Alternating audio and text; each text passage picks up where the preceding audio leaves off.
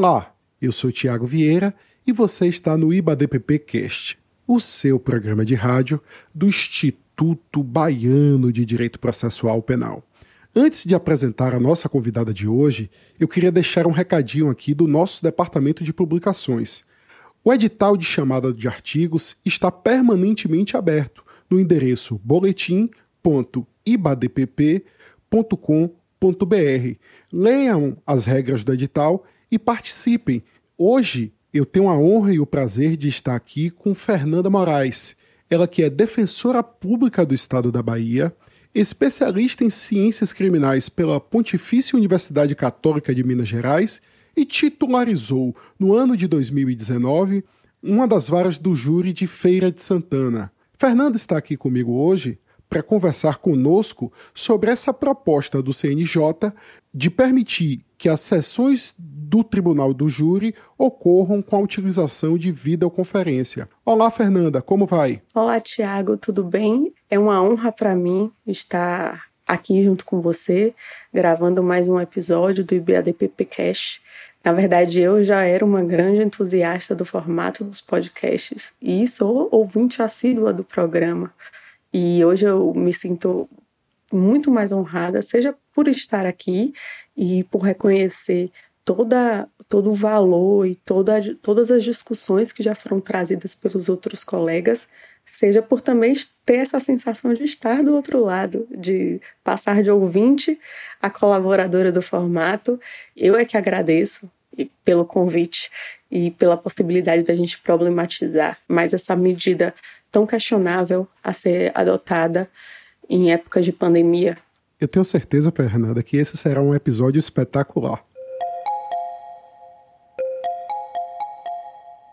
Tem uma coisa na relação pessoal que é bastante necessária e faz muita falta quando não acontece olhar nos olhos. Acompanhar o que a pessoa está prestando atenção, se ela olha de volta, se ela evita o seu olhar, se olha de canto de olho. Isso é uma coisa tão intuitiva que muitas vezes a gente nem percebe que está fazendo. Mas basta o olhar não ser correspondido para a gente perceber na hora a falta que isso faz. Olhar nos olhos é parte da nossa comunicação não verbal e muitas vezes pode ser tão importante quanto o que está sendo dito ou não na hora. Fernanda, eu queria que você começasse assentando aqui para os nossos ouvintes a sua experiência no Tribunal do Júri, explicando também alguns detalhes do funcionamento da sessão do Tribunal do Júri presencial, como sempre ocorreu. Quando eu completei esse ano, né, há poucos dias, na verdade, três anos de defensoria pública, três anos da, da minha posse. E desde o começo eu sempre tive essa atuação, apesar de no começo mesmo, na minha primeira comarca, eu ter tido uma atribuição plena, digamos assim, eu sempre atuei junto a processos penais e tive essa atuação também em tribunais de júri. No começo, é, nos dois primeiros anos, mais ou menos, o volume de processos do tribunal do júri, principalmente nas comarcas ou de atribuição exclusiva é, de, de, matéria criminal ou em varas únicas, que é uma coisa que, pelo menos na Bahia, onde tem defensoria pública instalada, a gente não conta mais, há um, um, volume muito pequeno, né, uma quantidade muito pequena de tribunais do júri. Então, eu havia participado de poucas sessões, eram mais esporádicas. Mas, é, desde que eu assumi essa atribuição perante a oitava DP de Feira de Santana, com atribuição perante a única vara do júri da comarca, que tinha na época um acervo muito grande, com basicamente, esse é um dado que eu não posso dizer com tanta precisão, mas certamente muito mais do que 85% do, de todos os processos tinham a sua defesa patrocinada pela Defensoria Pública, foi que eu tive a oportunidade de me aprofundar mais em conhecer o procedimento do Tribunal do Júri e conhecer também das suas nuances. A gente pode partir de uma, de uma premissa que é assim muito clara.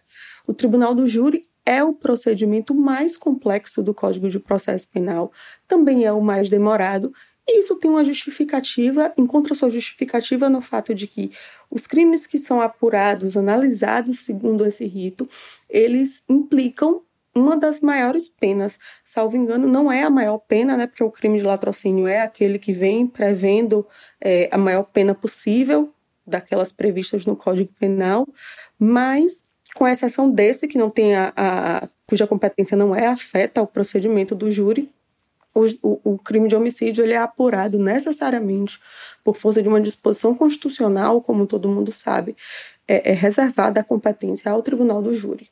O procedimento ele é bifásico, né? Então, numa primeira parte, digamos assim, que é presidida pelo juízo singular, pelo juiz de um juiz de primeira instância, como a gente chama, o juiz que não é o juiz leigo, né? É, ele é voltado, é, ele é realizado mais ou menos nos moldes do procedimento ordinário e voltado à análise, à apuração, colheita de indícios.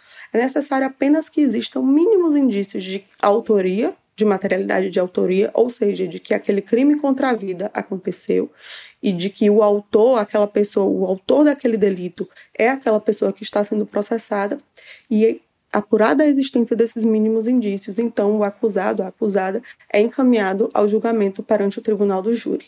A partir de então é que a gente começa a verificar as peculiaridades inerentes a esse procedimento.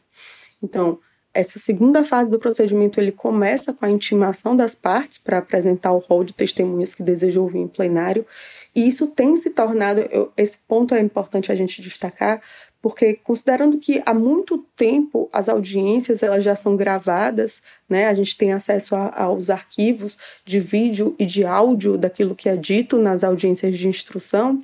A gente tem reparado com o passar do tempo que a quantidade de testemunhas que têm sido arroladas para serem ouvidas em plenário tem sensivelmente diminuído, pelo menos assim, partindo do, da minha experiência é, de quase um ano 11 meses, digamos assim, foram, foram 11 meses bastante intensos perante a, a vara do júri de Feira de Santana.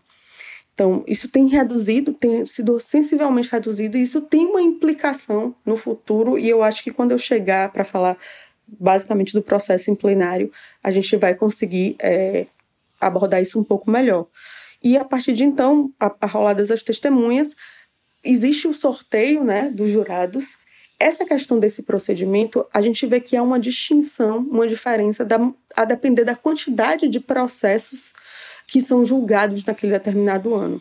A gente tem algumas comarcas que não contam com é, vara privativa de júri, por exemplo, que contam com listas mensais é, ou listas que não chegam a ser mensais, mas para uma quantidade prefixada de, de julgamentos, e existem listas que são anuais, né, são é, é, perante os órgãos públicos, perante algumas empresas, pede-se que essas empresas elas encaminhem, esses órgãos encaminhem nome de pessoas, as pessoas precisam é, não, não ostentar antecedentes criminais, precisam estar alistadas perante a Justiça Eleitoral para que elas possam participar do Tribunal do Júri. E aí iniciam-se os trabalhos para a realização da sessão. Instaurada a sessão, faz-se procede-se ao sorteio, né? Precisa ter um mínimo de 25 jurados que compareçam para que desses sejam sorteados os sete.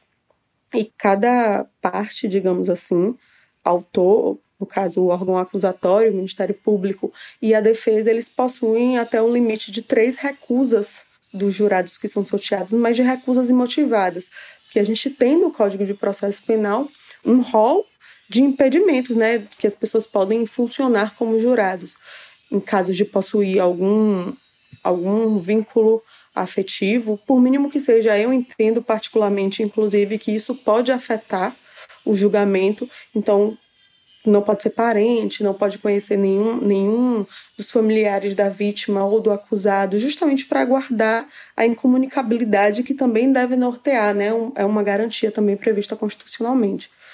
Mas existe o um entendimento do Superior Tribunal de Justiça de que essas recusas elas não são, é, não se referem exclusivamente às partes do processo, mas também à quantidade de réus.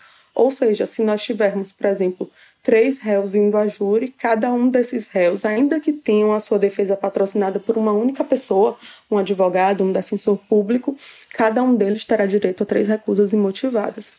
E aí, é, sorteado, realizado o sorteio, verificada a composição do conselho de sentença, e aí instaura-se a sessão, possibilita-se aos jurados que eles tenham acesso a algumas peças do processo para que eles possam ler, exemplo da sentença de pronúncia, muito embora eles possam a qualquer momento solicitar acesso a qualquer documento que conste os autos, é, qualquer outro material que esteja nos autos, na verdade, desde que naquele seja referido ou pelo, pelo órgão de acusação ou pela defesa, a qualquer momento eles podem fazer isso, mas naquele momento específico, antes do início dos trabalhos, é possibilitado aos jurados que leiam a sentença de pronúncia para que se inteirem né, do, do caso que está indo a julgamento.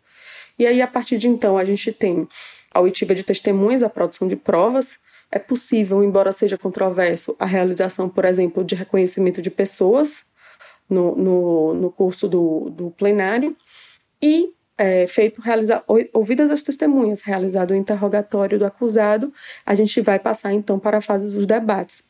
O Ministério Público ele tem direito a uma hora e meia de fala para sustentar a sua pretensão e a defesa também uma hora e meia, mas esse prazo ele pode ser dilatado a depender da quantidade de acusados.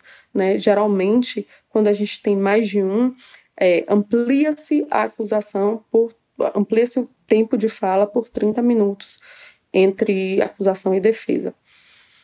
É, se forem patrocinados por defensores distintos, advogados distintos, é, esse prazo, esse tempo, ele é rateado, mas ele não chega a ser, por exemplo, dobrado ou triplicado. É possível que o Ministério Público, após a fala da defesa, ele opte por ir à réplica, e aí então abre-se o direito à defesa, que inclusive pode deixar de ir à tréplica para que fale por igual tempo, que geralmente é de uma hora.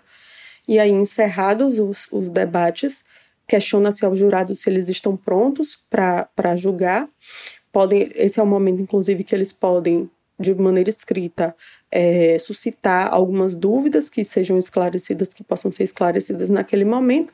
Depois eles reúnem-se e recolhem-se à sala secreta, onde eles recebem cédulas de sim ou não para que eles possam é, avaliar os quesitos que são apresentados. A ordem dos quesitos ela, ela é elencada no Código de Processo Penal também.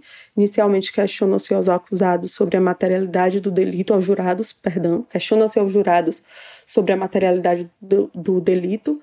Posteriormente, sobre a autoria.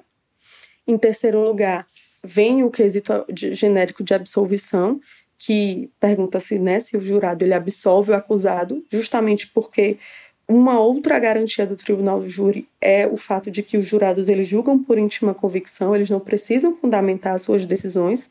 Então, ainda que seja reconhecida a, a materialidade, a autoria do delito, eles podem optar por absolver o acusado sem precisar de qualquer justificativa.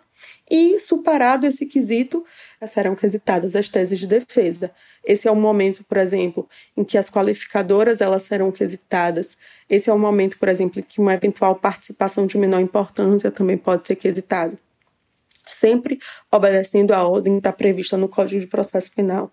O Superior Tribunal de Justiça ele tem um entendimento de que é, a ordem preferencial dos quesitos, o quesito de absolvição genérica é de ele tem o genérico, ele precisa estar necessariamente em, dentre os quesitos formulados aos jurados sob pena de nulidade.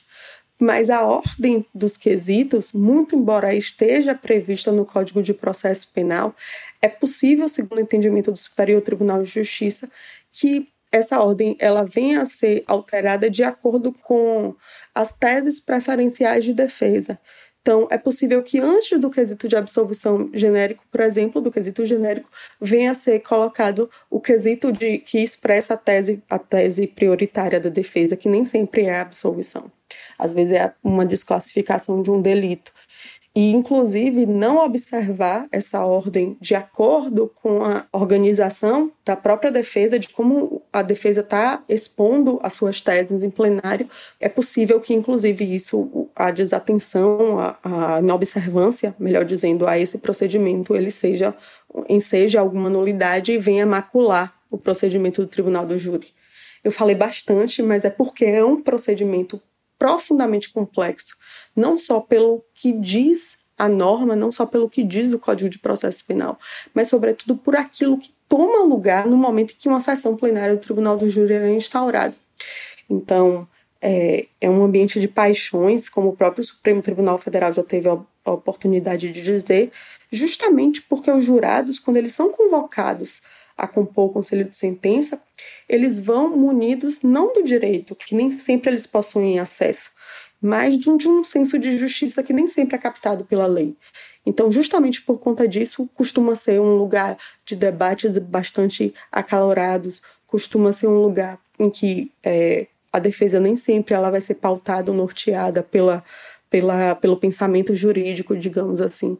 Inclusive por conta, em observância também, à plenitude de defesa, que é um princípio que norteia o tribunal do júri com previsão constitucional.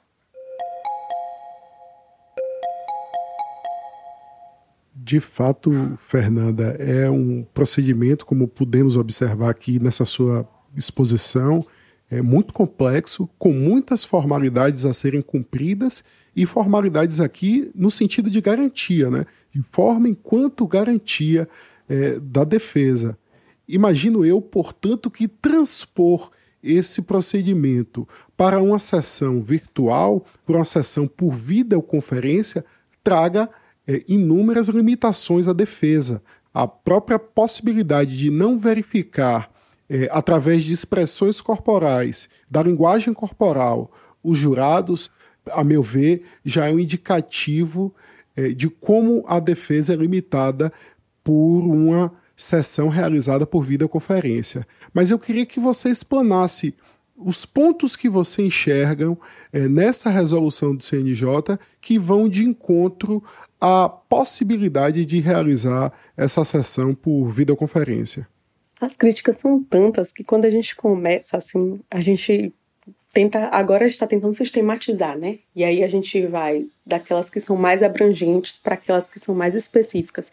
E o que eu tenho notado com o passar dos dias é que quanto mais o debate ele vai se aprofundando, mais empecilhos a gente tem verificado a realização de um tribunal do júri de, de uma sessão plenária do Tribunal do Júri que efetivamente respeite os direitos que estão previstos na Constituição e que mantenha, resguarde a essência do formalismo que é previsto no Código de Processo Penal, justamente porque por conta do que você falou, Tiago, porque em matéria de processo penal, a forma é garantia. Considerando então que a pena ser aplicada, na grande maioria das vezes, ela supera, por exemplo, os 12 anos, que seria a pena mínima para um homicídio qualificado, justifica-se que seja um procedimento tão complexo. E aí a gente vai, quando a gente vai analisando por etapas, a gente vai verificando a grande quantidade de empecilhos e de obstáculos que a gente tem à realização de um procedimento no tribunal do júri, inclusive com utilização de meios de videoconferência. É, o primeiro deles, que eu acho que a gente não pode perder de vista, é o fato de que a regulamentação proposta pelo Conselho Nacional de Justiça, ela tenta de antemão contra o princípio da reserva legal, que está previsto no artigo 5 e que reserva à União a competência para legislar sobre matéria de processo penal. O próprio Supremo Tribunal Federal, inclusive, no ano de 2007, porque é como a gente costuma falar, né? Não é como se o tema da videoconferência ele fosse novo. Não é como se a gente estivesse diante de uma situação nova. Pelo menos a primeira vez que se tem notícia no ordenamento jurídico da utilização da videoconferência como recurso no processo penal remonta ao ano de 2004. Então veja que a doutrina, a jurisprudência, ela tem se organizado para explorar da maneira adequada esse recurso tecnológico sem prescindir dos direitos do acusado e dos direitos e garantias fundamentais como um todo. Então, note que é, Desde o ano de 2007, por exemplo, que foi quando os tribunais de justiça começaram a regulamentar a utilização do recurso da videoconferência para audiências de instrução, por exemplo, que o próprio Supremo Tribunal Federal já destacou que tratar dessa matéria não significa exclusivamente tratar de procedimento, mas tratar sobre processo penal, o que viola seria então a nossa primeira crítica, viola diretamente o Conselho Nacional de Justiça inclusive pelas disposições constitucionais, sequer tem, tem competência constitucional para descer a essas minúcias e para estipular que o procedimento ele se organize dessa maneira. E aí a gente vai pensar então, é, vamos pensar por partes numa sessão plenária. Primeira coisa, o próprio essa resolução ela propõe que o sorteio do jurado se dê à distância e que uma vez sorteado o jurado ele então tem a possibilidade de se deslocar até o local onde a, o júri aconteceria. Em se tratando de grandes centros, por exemplo, não o deslocamento ele não é rápido, o que significa que o jurado ele sairia no, no, momento em que ele sairia de casa, por exemplo, até o momento em que ele chegaria no plenário, a incomunicabilidade que ele já deveria aguardar desde antes já estaria rompida, porque existem N meios, muitos meios de ele ter acesso aos fatos antes de chegar no plenário. Então, ele pode ter acesso a notícias, por exemplo, que circularam na época em que o crime apurado aconteceu, e isso pode formar o convencimento dele desde antes de, de ele de fato chegar ao plenário. Outra, uma terceira crítica que é feita, que essa resolução ela prevê a possibilidade de o defensor, o advogado, se manifestar ou não pela videoconferência. Aí ele fala que isso não vai ser obrigatório, mas eu não vejo, por exemplo, uma maneira, depois de tanto tempo militando nos tribunais do júri, eu não vejo uma maneira de se recusar a fazer a videoconferência sem ser presencialmente não consigo vislumbrar uma maneira da gente fundamentar isso sem que a gente tenha contato com o jurado, sem que a gente tenha contato com o juiz que está presidindo a sessão, sem que a gente tenha contato com o Ministério Público e, sobretudo, sem que a gente tenha contato com o próprio acusado, que, portanto, precisa ser conduzido ao plenário. E aí, é, superadas essas três primeiras críticas, eu acho que a gente vai chegar na violação ao direito à plenitude de defesa, que encontra no direito de presença a sua razão de ser no tribunal do júri. Como a gente falou por diversas vezes hoje, considerando que é um dos procedimentos mais complexos, a defesa no processo do júri, ela não é ampla, não é, não é só ampla como prevista no artigo 5 e como norteia, deve nortear, melhor dizendo, todos os outros processos penais, todos os outros procedimentos, digamos assim. Ela é plena, o que significa que qualquer coisa pode ser empregada em favor do acusado. Isso é um desafio, mas isso também é, é, o, é o que traz sentido para o tribunal do júri. É a possibilidade que o acusado tem de estar diante daqueles que, que irão julgá-lo e de se apresentar com todos os meios que forem possíveis em prol da sua defesa. Aí eu, eu consigo, assim, estudando, né? Claro que sem prejuízo de esgotar esse debate, porque, como eu falei, quanto mais a discussão ela tem acontecido, quanto mais os debates eles têm acontecido, a gente está vendo chegando diversos obstáculos e, e, sugestões de diversos empecilhos que podem acontecer. Eu acho que a gente pode é, classificar em três partes essa violação ao princípio da plenitude de defesa. Primeiro, porque viola o princípio da imediatidade ou imediação, que é a, proximidade intelectiva que o juiz ele deve guardar com o acusado e que isso ele, ele não, não se extrai só pelo fato de ver ou ser visto, de ouvir ou de ser ouvido, mas de você ser percebido integralmente. Eu acredito que a imediação ela é uma experiência sensorial que o acusado tem. Isso a gente e, e o próprio Supremo Tribunal Federal já reconheceu isso. No júri a gente administra sutilezas o tempo inteiro. Existem estudos que comprovam, inclusive, que réus que usam óculos estão mais propensos a, a, serem absolvidos do que réus que não usam óculos, por exemplo. O que a gente, o que só demonstra quão sutis são os motivos que podem levar um jurado a absolver um acusado. E notem que é, isso passa necessariamente por uma comunicação que não é verbal, né? Como você mesmo falou, por uma comunicação que é não verbal que é a, a, a linguagem corporal, o quanto que a gente consegue transparecer nossos sentimentos. Às vezes, os fatos que estão sendo discutidos são fatos que revolvem histórias de família, fatos que revolvem histórias pessoais que nem sempre são tão objetivas assim.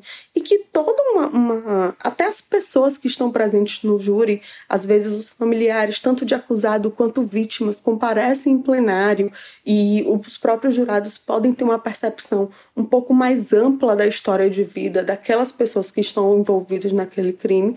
E por conta do princípio da plenitude de defesa, tudo isso tem uma conotação determinante para que um, um, uma sessão plenária ela venha a acontecer de maneira legítima e de maneira democrática. Segundo ponto, ainda dentro dessa questão do, da plenitude de defesa, seria a violação ao princípio da oralidade. Eu, eu acho que as pessoas que é, estão defendendo essa, é, defendendo essa resolução, e a gente tem encontrado posições de todos os tipos, inclusive por pessoas extremamente gabaritadas, o que eu lamento é, é, de ter uma compreensão muito reduzida do que seria o direito de presença e do que seria, por exemplo, a oralidade.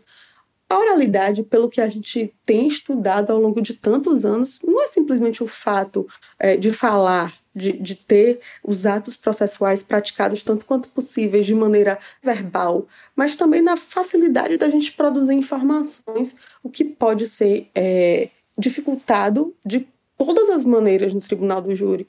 E, por fim, violação ao princípio da identidade física do juiz. A gente deve pensar que, no contexto de um plenário, todas as garantias que são é, previstas na lei para o juiz num procedimento ordinário, por exemplo, o, o fato de que eles deve, ele deve estar em contato pessoal com a prova produzida, isso também deve é, militar em favor dos jurados, que são os verdadeiros juízes da causa. Essa, esse, lembra que no começo eu falei um pouco sobre a questão de que a gente tem percebido, pelo menos eu tenho percebido, que tem havido uma redução da quantidade de testemunhas que são arroladas em plenário, e isso, desde muito antes da pandemia, já estava prejudicando um pouco essa questão do princípio da identidade física do juiz, porque os jurados eles não estão, já não era sendo dado, e se por acaso é, essa resolução ela vier a ser aprovada e começarem a ser a, a, as, as plenárias virtuais, né, as sessões plenárias, elas começarem a acontecer dessa maneira, a gente vai ver um comprometimento ainda mais sensível desse princípio, porque os jurados eles não vão ter acesso à produção de prova de uma maneira direta. Aí se a gente for pensando assim nas particularidades, a gente vai ver, por exemplo, como é que a gente vai realizar um reconhecimento de pessoas no contexto do tribunal do júri se o acusado ele não estiver presente? São questões que são muito sensíveis. A, a, produção de prova ela se torna um pouco mais dificultada, a colheita de depoimento ela se torna mais dificultada, é, a oitiva das testemunhas, como que a gente vai garantir a incomunicabilidade das testemunhas se elas não estão presentes em plenário, por exemplo? Como que a gente vai garantir que, o, que a defesa vai ter, de fato, direito a uma entrevista prévia reservada com o acusado? Como é que a gente faz um júri? Essa, essa é um, uma questão que me toca muito, porque como que a gente vai fazer um júri sem ter um contato permanente com o acusado? A gente precisa o tempo inteiro no júri, por mais que haja essa, esse, é, essa disposição no Código de Processo Penal, no sentido de que as partes elas não podem ser surpreendidas, que qualquer documento que tenha ligação com os fatos, por exemplo, precisa ser anexado aos autos, com três dias úteis de antecedência, no mínimo, para que a outra parte ela possa ter conhecimento.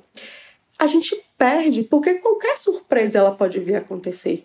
E a gente precisa, uma defesa ela só vai ser diligente e eficaz se ela for realizada em conjunto com o acusado em, em consonância com a autodefesa que ele pode realizar, inclusive no interrogatório, mas a todo tempo. Então, assim, notem que são diversas peculiaridades que vão se revelando no desenrolar do debate e, e na gente tentando imaginar como que seria uma plenária virtual. Como seria uma sala secreta virtual, por exemplo? Como que a gente poderia garantir que um defensor porque existe essa possibilidade, pelo menos na, na proposta da resolução do CNJ, que o, o defensor ele não esteja presente. Como é que a gente vai garantir que todos esses atos eles vão ser fiscalizados? Tem um ponto que, que eu acho que vale a pena a gente tocar, que não é como se a gente estivesse presumindo que os atos eles não estão se realizando de maneira legal ou que eles estejam se realizando de maneira inadequada. Mas realizar a defesa no ponto é também fiscalizar se a forma ela está sendo cumprida de maneira adequada, se a lei ela está sendo cumprida no fim das contas. Então, justamente pela quantidade de sutilezas, pela quantidade de particularidades, a gente verifica e pode concluir que se, se esses, essas sessões plenárias do Tribunal do Júri elas venham a se realizar de maneira virtual, dizem alguns têm dito inclusive que é, essa, posição ela não é, não guarda honestidade intelectual com o que está dito na proposta, porque seria assim um ato que se realizaria de maneira mista. Não é como se todos estivessem remotos. É, são particularidades, um interrogatório que é realizado de maneira remota. Eu tive a oportunidade no ano passado de presenciar dois júris em que o acusado ele não estava presente na, na sessão plenária. Ele estava esses dois acusados, por exemplo, um deles respondia a um processo no interior de São Paulo e o outro respondia a um processo em Campo Grande. E nesses dois casos, em um ele estava sendo defendido por um advogado dativo no interior de São Paulo, no outro ele tinha um advogado que patrocinava a defesa dele, mas eles não tinham condições, em virtude da distância, de também garantir um advogado que pudesse acompanhá-los, né? É, a gente verifica no, no, curso desse procedimento uma série de, de, dificuldades. Seja o sistema que não funciona direito, o acusado não consegue ouvir adequadamente o que está sendo dito a seu respeito, ele não consegue participar, ele não consegue passar informações para o defensor dele, para o advogado, inclusive porque só é garantida aquela entrevista livre e é, prévia e reservada antes e não durante todo o procedimento. E eu vejo nisso uma nítida violação ao princípio da plenitude de defesa e, portanto, uma gravíssima inconstitucionalidade que faz com que a gente retroceda muito em matéria de processo penal no país. Sem sombra de dúvidas, Fernanda.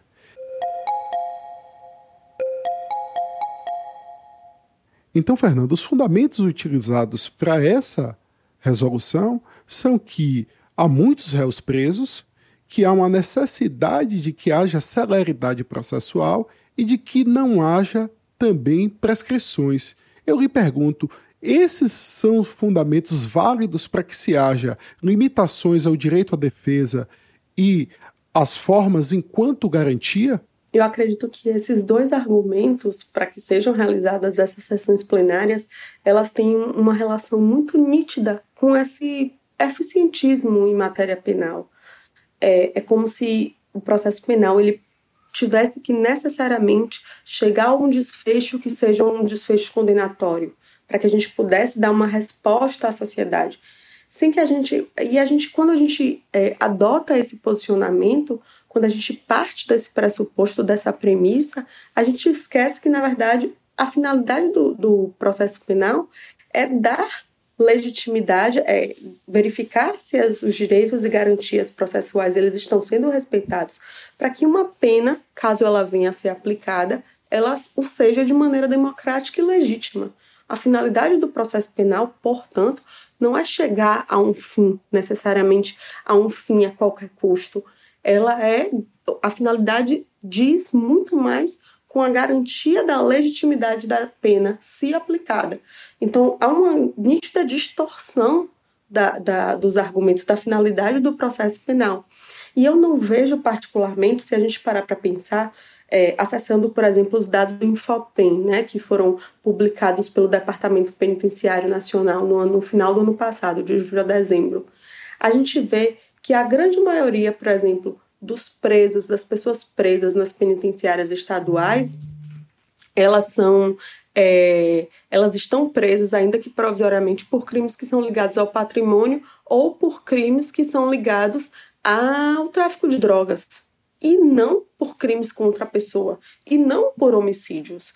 Na grande maioria das vezes também, as pessoas que respondem a algum delito é, de homicídio, elas podem estar também em cumprimento de pena de outra situação. Então, note que é, o impacto desses processos, dos processos afeitos à, à, competência do tribunal do júri no sistema judiciário e no sistema carcerário, ele é muito pequeno se comparado a outros processos, aos, aos procedimentos da lei de drogas ou aos processos que tangenciam crimes contra o patrimônio. A repercussão do ponto de vista é, econômico, digamos assim, ela é mínima, porque não tem tantos presos assim, presos por homicídio no país. É como se a gente tivesse querendo se valer do processo para combater a, a, a, grande taxa de letalidade, que a gente, de violência letal que a gente tem no país, embora a gente saiba muito bem que o processo, embora ele tenha um, ele guarde uma relação ainda não identificada de maneira muito clara é, com esses índices, a gente não pode utilizar isso como mote para a resolução de outros problemas. E muito mais sob o custo, ao custo de solapar direitos e garantias fundamentais de pessoas, como a gente conhece a clientela do sistema penal, é, são justamente pessoas que já estão vulneráveis. Então, é, a saída, ao contrário do que propõe a resolução, que é inconstitucional e ilegal, a saída para esse problema é uma saída que guarda é, previsão legal. Analisar a prisão preventiva em curso, verificar se ela de fato é necessária, verificar se não cabe outra medida cautelar diversa da prisão, a exemplo daquelas previstas no artigo 309 do Código de Processo Penal, e uma vez reconhecido o excesso de prazo, relaxar a prisão e aguardar é, a resolução dessa situação de pandemia para que as, as sessões plenárias do júri elas possam acontecer. Eu não vejo essa urgência de se realizar essas sessões plenárias, principalmente considerando que a quantidade de pessoas presas por homicídio e a quantidade de pessoas que e a quantidade de processos penais afeitos à competência do júri não é lá tão grande assim, não é lá tão sensível assim.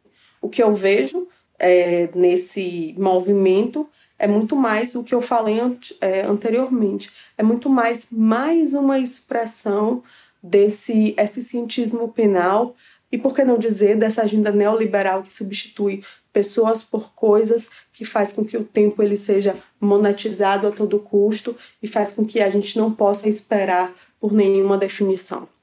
Eu acredito, então, que não há nenhuma maneira, não há uma saída que não a análise da prisão preventiva e o relaxamento da, da prisão quando verificar um eventual excesso de prazo para resolver essa solução, do que propor uma sessão plenária, um procedimento que não encontra fundamentação constitucional, que não encontra fundamentação legal para acelerar uma quantidade de processos que nem é tão expressiva assim. Fernanda, muito obrigado por compartilhar essa sua experiência eh, na tribuna do júri e seu conhecimento de processo penal e as dificuldades e as ilegalidades que certamente ocorrerão se essa resolução for aprovada e posta em prática. Mas, como é tradição aqui do nosso BADPP Cash, queremos de você uma indicação de um livro, de uma obra, de um filme, para que os nossos ouvintes possam aí continuar acompanhando estudando e se debruçando sobre essa temática que é processo penal e democracia. Engraçado, porque eu sou ouvinte assídua, né? E eu não pensei que vocês me perguntariam isso, eu acabei sendo surpreendida nesse momento. É, eu acompanho alguns podcasts também a respeito do, da matéria, e teve um recente, na verdade, um dos meus podcasts jurídicos favoritos, além do IBADPPcast, é o podcast Segurança dos Direitos que é organizado por um pessoal do Rio de Janeiro e que nós já tivemos entrevistas muito bacanas e no, no último episódio deles eles falaram, falaram justamente sobre esse fenômeno de virtualização do processo penal. Tudo bem que eles trouxeram esse recorte da questão do júri um tanto quanto reduzido, mas eles falam muito, falaram muito bem, exploraram adequadamente essa temática das audiências de instrução por videoconferência, da possibilidade de realização de outros atos processuais, como citação e audiência de custódia também por videoconferência. E eu acho que eles agregam também de uma maneira muito bacana ao debate sobre processo penal, que na verdade é um processo é um, é um debate político, né? Sobre quais são as nossas prioridades. Nossa prioridade é garantir a vida e a integridade física, a saúde de todas as pessoas, ou garantir só a de alguns? Eu acho que esse podcast eu, eu indico de verdade, já ouço há algum tempo e eu acho que ele pode agregar bastante aos, aos pensamentos dos ouvintes. Já vou fazer o que eu recomendo que os ouvintes façam. Assinem o IBADPVcast e assinem o podcast indicado pela professora Fernanda. E lembrem todos e todas, aqueles que desejam encaminhar artigos para o nosso excelente boletim, deve acessar ed o edital e as regras em boletim.ibadpp.com.br. Muito obrigado, Fernanda, e a nossos ouvintes. Até a próxima segunda-feira.